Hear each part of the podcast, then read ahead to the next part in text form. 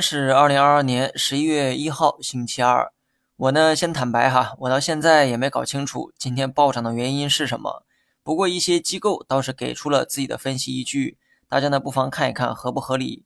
有分析人士认为，暴涨的原因呢可能有四个方面：一是最近白酒企业护盘动作比较明显；二是外资出清的动作可能接近完成；三是十月份制造业景气度有所改善；四是关于疫情政策的优化预期再度回归市场。先不谈这个理由啊是否充分，当你看到有人拿出四条依据的时候，你就应该明白，这完全就是糊弄鬼哈！如果真的有啥大利好，一两条消息足以撼动市场，拿四个依据出来解读，完全就是为了找理由而找理由。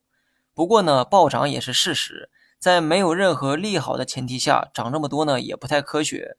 所以呢，我认为消息面的原因呢必然有，但这个消息面可能来自外部。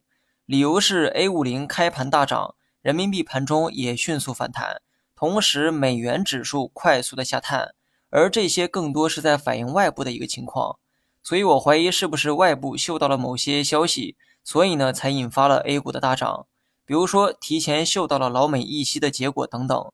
当然了，这些呢只是我的猜测哈，仅供参考。消息面我还是建议大家等十一月三号以后再下定论。对此呢，我也做不到提前的预测。如果单看市场技术面的话，今天的反弹的确大大改善了之前的颓势。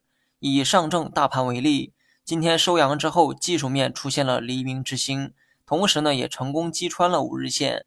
那么这种行情呢，跟十月十二号啊非常类似，同样是黎明之星这个形态，同样也击穿了五日线。如果后面的反弹也类似的话，完全就是历史重现。